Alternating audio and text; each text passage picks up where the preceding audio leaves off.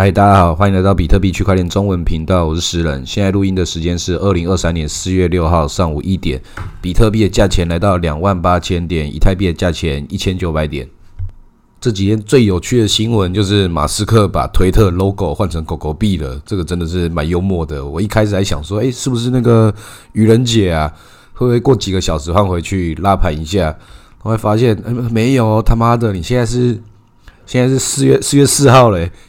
儿童节啊，然后就一路的就狗狗币就暴涨了三十几趴，然后又跌回二十几趴。那这个动作其实真的非常的大了，但是这么大的动作其实才涨了三十趴而已，还好啦，没什么感觉。但是确实蛮好笑的，我也是真的是有笑出来。一开始还看他在那边发，然后过一个小时换回去，然后他又突然又在就直接放到现在了。他真的是把那个推特把它当做他的玩具，这家伙真的蛮屌的。因为最近美国就有一些单位啊，就是告他说他狗狗币诈欺啊什么的，他就是我理直气壮的要跟你尬到底。那些美国真的是到处在干人，Coinbase 也被告，Coinbase 就是被告最好笑的是，美国同时在告他，然后同时又把自己之前去跟其他那些交易所啊，或是以前上古时代什么丝绸丝路，美国其实有好几万颗比特币，算是世界上第三大金鱼啊。你自己要卖比特币的时候，跟谁？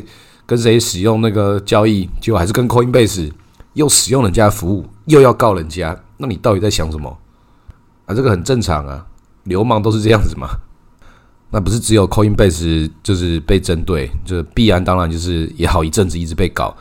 然后另外一个 Bitrix 算是一个很老牌的一个交易所，我们以前叫小 B 网，叫那个另外 B Finance 是大 B 网。那这个交易所它就关闭了美国账号，这个也是。很惊人，但是那个是我们老玩家才会觉得哇，没想到也走到这一步了。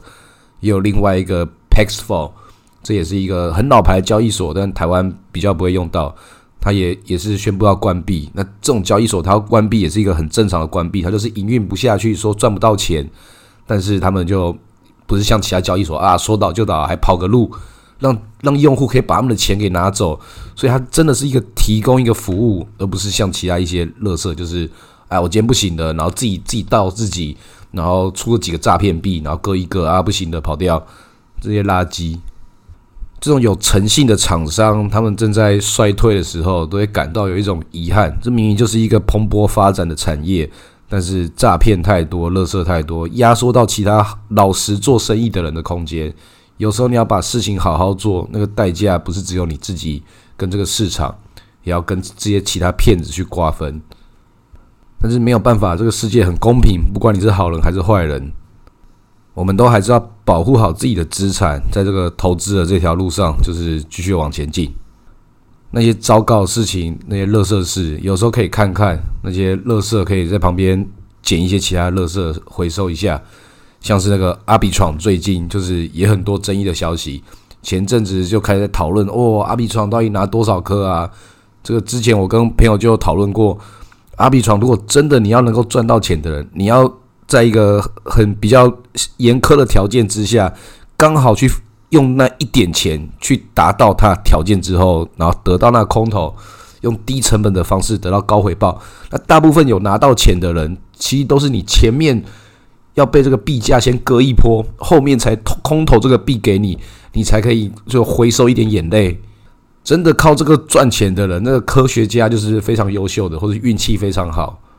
我也有朋友去使用啊，然后就没有拿到，还讲说到底是我条件哪里没有得到，为什么没有？那没办法，这种事情就是有它搞笑的地方。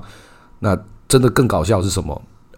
更搞笑是阿比床的基金会。办了一个链上投票，跟大家说：“哎，来投票，来通过我们阿币床的这些这些代币，有一部分可以拿去资助我们的基金会跟我们的开发人员。大家说好不好啊？”然后他以为大家就是好好好好棒，然后鼓掌通过。没有，大家都直接投反对票哦，这些钱就给我拿出来哦。然后就要就哎，他们就傻眼，哎，怎么会这样？以为大家会鼓掌通过，然后结果大家都不要的时候，他就一气之下就把这个投票给取消。我们就是要这笔钱，还发了一些声明说，这个要先有基金会啊，要先有怎么样怎么样，这个倒是另外之后的事情。哇，自己这个打自己这个技术底层上的脸，这就很难看嘞。所有的这些代币就只有一个功能，就是投票。那就把这些投票功能都可以，就是无视这些规则、无视原则，直接拔掉，就可以知道这些所有的事情就是变成一场笑话。那么也觉得笑话就笑话怎么样？我现在就是要这笔钱呐。那这个事情就是所有人都知道，说接下来它就是一个会很奇怪的地方，但是不代表说它不会涨，真的有可能会涨。但是你要拿自己的钱去那边玩这些你搞不清楚这些套路的事情吗？已经都跟技术没有关系了。以前以我们会以为说，像阿比窗啊这些 Layer Two 的事情，会觉得说，是不是我们不了解这个技术讲的好底层哦？是不是我比较笨啊？我听不懂？那些人都好像很厉害、好聪明，才可以赚到这些钱。那现在你看到了嘛？就是就是不管你聪不聪明，不管你有没有看懂，也不用这边装懂。现在他就是直接爱怎么样搞就怎么搞。有一些其他就是比较 OK 的人，已经在很客观理性的去评估、去讲说这些 Layer Two 到底是不是有必要的，或是到底能不能解决问题，还是只是创造了新的问题，然后自己去解决一个看起来是问题的问题，乱七八糟。那现在就是你都不用看懂，他们就这么糟糕。所以没有拿到这些空头代币的，也都不用焦虑。那些拿到人说哇多嗨多嗨，是是这样是多嗨。他他没有告诉你他之前赔多少，没有告诉你他是那个币价从六万点从四万点一路爆到现在，在那边去做那些什么流动性交易，好像有收益，但是总资产是在变少，然后拿到了一个空头，到底能不能补回去呀？补不回去啦。所以不要被这些焦虑给 formal 了，然后就去买，然后买了之后他就他就到货，然后就把投票没收，把你割了一顿。这些故事已经看过几遍了。阿比床是一个前面 X two Y two looks real 这些全部都演过啊。你就看这些人都很流氓啊，真的很很可爱。诶。像美国政府也很流氓，这些所有事情就是所有的事情都是大套路包着小套路，这些小坏坏跟这些大坏坏都在学一样事情。懂得也骗不懂的，不懂的也可以骗不懂的，小不懂骗大不懂，然后跟你说这个叫做 win-win 双赢。所以刚刚这些的事情都是我们币圈里面的这些焦虑、这些八卦。那换到这个世界上更大格局的，也可以看到有些人也是在搞笑啊。那个 Meta，也就是 Facebook，马克·佐伯格就把那个 NFT 的那个钱包，之前说可以把你的钱包绑定这个账号，然后可以去展现你自己有多少 NFT。现在把这个功能又取消了，我是觉得这是蛮难看的啦。就是你为什么要把它取消？你这个东西失败了，那就把它放在那边，那个也没怎样，也没有那么多人在用，你就公开宣布自己失败，是不是？里面一定很错乱，而且还是在那个愚人节那一天给发布。就是它虽然不是玩笑，但一样是很愚蠢。我自己猜测，也有可能是跟政府的法规有关系，就是这边已经没有钱赚了，而我这边还要去。制造一些管理上的一些成本，那就没有意义。因为美国政府国税局就在讲说，NFT 一开始要课税，可以课到二十八趴。我不知道他怎么课，但是脸书如果把这个钱包可以绑在上面的话，它有一部分 KYC 的，没错，他就要去承担这一部分要服务美国政府去抽税的一个一个风险，那就很麻烦的，也是有这可能才要把它关掉了。美国现在的金融这种金融界这些大佬看起来就是也是手忙脚乱，各种不同的东西。看那个中国、俄罗斯、阿拉伯、巴基斯坦、巴西这些国家，他们现在开始开始就是好像在跟美国搞起来哦，开始讲一些那个石油的交易，这个不用美国那个油元的，那个美金跟油元对价的那个绑定，他们要有一部分要转换到人民币上面，这个就很明显就是在对着干。那效果好不好不知道，因为有一些这个更厉害的国际金融专家，我也不知道他们讲的是不是对的。讲说那个不像是美国那个美元的真正的影响力在那里，说那个只是这些他们自己的国家，他们要互相把自己的币，把自己的人民币啊，或是其他的其他这些法币，我买你的一点，你也买我的一点。那在财务金融上面，它会不会有一个真实的影响？我不知道。但是你可以知道，他们就是不喜欢要跟美国搞在一起。那洪都拉斯也是跟中华民国台湾断交嘛？那跑去跟中国建交，那个目的是什么？有可能根本就不是为了要针对我们啊！我们只是站在我们自己的小岛上面，觉得说，哦，干又被人家搞了一顿，搞不好人家是为了什么？是要为那个石油的储备啊！洪都拉斯其实也是有很多石油，只是他自己没有没有能力去掌掌控这些所有的事情。这个。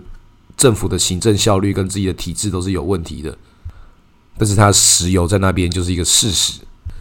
就是一个国家级的战备资源，也是可以影响这些金融市场的一个金融属性的商品。所以现在看到这些所有的这些事情，这些公司、这些国家，他们的冲突已经都到底层了，就是都在金融上。以前都是那种经济制裁，现在都是这种金融制裁。刚好我们比特币就不小心就是在这里成为最大赢家。从这个一月到现在，是所有的这些资产涨最多的。那另外一个是什么？有黄金啊，黄金也涨了不少。所以现在的所有局势，大家都是追逐一些安全感的东西。就算你不是大户，也都知道这些事情就开始在聚集起来。这些大国家、这些其他所有的这些机构什么的，都在做一些准备了。甚至很有可能那个。打仗这件事情会更扩大。俄罗斯跟乌克兰，现在我们也不知道他战争到底打的怎样。这个歹气托棚到现在，他现在跟这个国际的其他的美国 INF 也都是关系不是很好，说要借钱，然后说这个贷款利率太高了吧，也都还在谈判。那这几天谈一谈，北约又有一个新的成员，就是芬兰。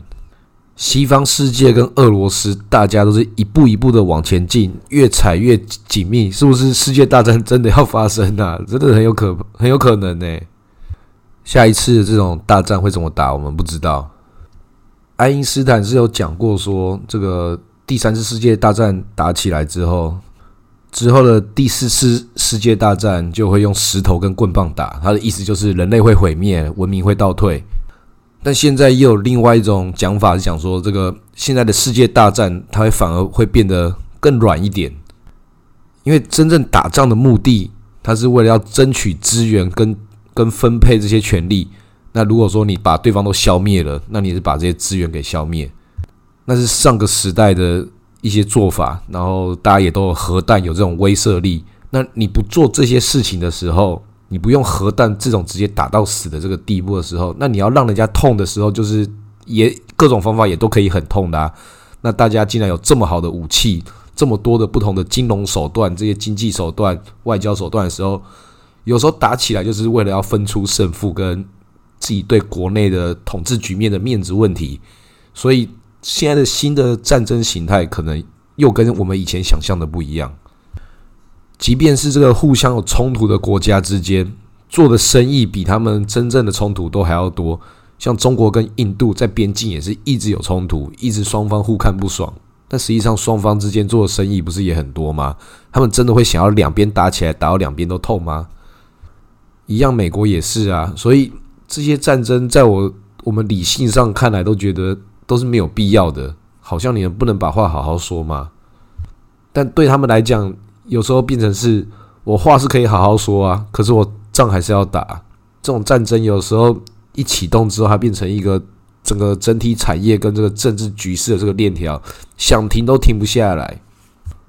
所以在战前的准备，这些事情都会变成就是这些资源的争夺战，抢资源是更下一步的目的。但抢资源之前也要抢资源，才有这个战力去抢资源。所以比特币它就变成。在这种结构上面，很明显就是一个大家会去争夺的一个目标。那以美国政府的这个格局来看，当然不是这么傻乎乎的，就是啊，我囤更多的比特币就好。他们要去控制的是，我能够掌握比特币的这个资源的分配权跟一些这种监管的权利，才会看到我们前半段。之前讲过的这些新闻，美国就在那边搞事嘛，才会有各种两面手法。SEC 又出来讲几句话，CFTC 讲几句话，然后两边还有一些互相矛盾或什么的，但都是他美国自己可以他调控的这些空间。所以也不是说现在真的有可能打仗了，然后比特币、黄金就要一路往上涨。中间他们玩的格局更大，中间就是会搞一些什么事情的时候，可能会把价钱做到更低呀。就算不是这种打仗的这种大格局的事情，一般主力要割韭菜的时候，要暴涨之前也会先暴跌啊。何况他们要玩的这个赛局又是更大的，下一盘好大的棋，这个剧本会这么演，也是一定是千奇百怪。但是可以肯定的就是，接下来演戏的也都不会是以前几次牛市的这些主力，不会是这些交易所啊这些项目方，现在的主力。就是那些真正的传统大金鱼，跟国家主权，跟这些军事单位。我们币圈里面的内在影响力已经不够了，已经我们必须要创造更多的真的科技的革新，到下一个阶段的时候，才有这个影响价钱的主动权。现在就连马斯克在那放个推特那个狗狗，那个影响也就这么少一点而已啊。阿比床搞那些事情啊，菲塔里克要来台北讲个几句，好棒棒。那这些事情都只是例行公事，那影响力已经跟以前不一样。但这同样的也是我们币圈真的也是走到了这些大人的台桌上。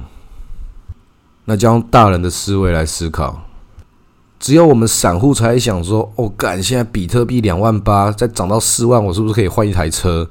那如果跌到三千的话，我是不是很痛苦？是不是要那个把房子卖掉，要把老婆卖掉？那些有钱人多少个房子，多少个老婆啊，才不会做这种事情。所以对他来讲，他考虑的不是这个价钱，考虑的是他能够掌控的、掌控的多少，包含产量这些事情。像现在以太坊很多件都是在美国，然后也有很多算力是在美国。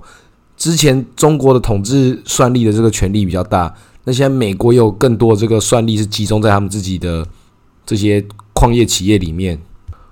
如果你是这种大资本家，拥有这些资源的人，我也可以让比特币大跌啊！我大跌之后，生产力都在我这边，我慢慢减啊。我用便宜的电挖更多的比特币，我先让它跌，让其他地方的矿工活不下去，因为我扛得起，也是有这个策略啊。以太坊也可以有另外的策略，就是我希望可以叠更多，让更多人有更低的成本，可以去架一个，也架一个以太节点。那我以太之后的未来能够更全面，也是一种玩法。即便是他希望以太坊未来是涨的，他也可以短期把它做下去。即便我们都有同样大目标，不代表我们没有这些内在的矛盾。有些人也是长期支持比特币，但他现在合约，他现在觉得两万八要跌的时候，开了空单的时候，他现在就是希望比特币会跌嘛？就一定会有这种人啊。所以猜测这些短期的事情，就都变得确定性都变成了非常迷茫。能够改变的事情就是那些事情，然后都不在你可以控制，也不是你可以预知的地方。即便有人很厉害，可以预测到这次的反弹大涨，涨到这个两万八，那就像是我之前也是预测到要有大跌，但是我没有预测到大跌之后会再来那个银行倒掉，然后再反弹大涨啊。就是你猜得到这个开头，猜不到那个结局啊。那结局其实也还没演完，接下来这个两万八到底会一次到三万三呢，还是到两万四呢？到底会怎么变？就是不知道。但是大家都知道，现在就是一个混沌不明。因为你真的要一路涨上去，真的要涨到五万六万，那个才叫牛市啊！就算涨到四万的时候，哦，那会比现在还要更纠结哦。四万的时候，之前那些死掉空军要蠢蠢欲动，但要觉得说。干真的假？都已经突破了，都已经从这个两万两万多到三万，三万多再到四万了，这个时候该空了吧？但这个时候又会觉得说，干是不是真的要一路再突破上去？真的要重返荣耀了？所以我们之前会讲说要考古题要看，那现在在讲的东西就是我们要猜题。你要想，如果那个状况到那个时候的话，你会怎么做决定？我不知道我那个时候会怎么做决定，但是我在这个时候当下就要想到那个时候。我什么选择可以做？所以才知道资产配置，还有这些不同的 DeFi 跟这些合约，那都是你整体平衡的一个手段。所以我到那个时候，我可能就会把一部分的流动性资金拿出来，放到那个去做那些借贷的形态那种地方，像 Compound 啊、阿伟，它在这个资金的流动上面，跟 Uniswap、Curve 这种是有一点略微对冲的逻辑。然后也是要玩这些清算的，因为到时候可能要一部分仓位要去开一些合约，就是在赌它不小心真的是要一路暴涨的话，或者就猜那个是高点要跌的话，一定要去搭配这些不同的手段，去让你的整个事情是比较平衡一点的，让你的整体资金来赚一个相对安稳的钱，然后一小部分的资金去赌一个被你赌对的话，这一发就爽了啦的这种机会。所以就算要当一个赌徒，你也是要。有这个合理的布局，不是每一把都在那边 all in，也不能够在每次在赚少少的，也是有一些合约在每天在开个十 U 的单，每天是只会猜大小。十 U 变成一百 U 的时候就很痒了，就觉得啊，该变一百 U 了，要截截掉了。有的时候你就要一路把它放到底。那这种这种整个看到大格局的趋势的话，就必须你自己有一些配置一些安稳的力量，你才可以看到这种长期啊。当然看到不一定可以把握到，都不容易啦，都是要缴学费的。但之前都缴过学费了，现在就是面临到这一次的考题的时候，大家就考古题写一写。然后猜题猜一猜，做好准备，做好准备的时候就等那个时候来到。好，今天录到这里，谢谢大家。